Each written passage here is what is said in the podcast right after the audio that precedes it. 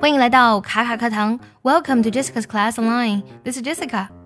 有的时候呢，当你的朋友或是家人问你一些问题的时候，你明明知道答案，但是呢，你就是不想说啊。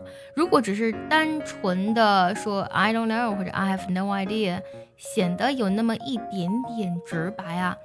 今天节目呢，我们来学习一下如何用英文非常自然的装蒜啊。我们看第一个句子，You're asking the wrong person. 你问错人了，就是你不该问我啊。You're asking the wrong person. Number two, I've never given it much thought. 嗯，这事儿我还没有那么多想。Give much thought 就想了很多，前面的用的否定。I've never given it much thought. 这事儿我没多想。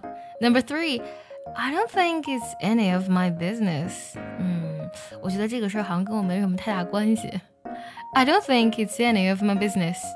想要第一时间的获取卡卡老师的干货分享，比如说怎么学口语，怎么记单词，我年纪大了能不能学好英语，诸如此类的问题呢？请微信加 J E S S I C A 六六零零一，也可以点开节目文稿，点击查看，加我的微信哦。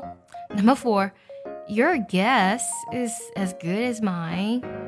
直译过来就是你的猜想跟我的猜想一样好，意思就是什么呢？你要是不知道，那我可能就更不知道，因为我俩是一样的。Your guess is as good as mine. Number five, I don't have any idea what's going on. 嗯，我也不清楚是怎么回事儿。I don't have any idea what's going on. Number six, it's a long story. 嗯，说来话长了。It's a long story.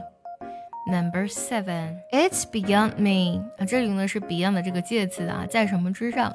其实它指的是超出某人的能力范围，也就是说，it's beyond me 就是我不知道的意思。但是呢，beyond I don't know 表达起来会更加自然高级一些，对不对？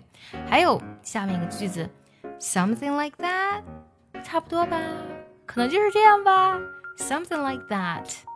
然后还有呢，啊，比如说 I can't say。啊，用的是 can't 否定式啊，我也说不准，I can't say。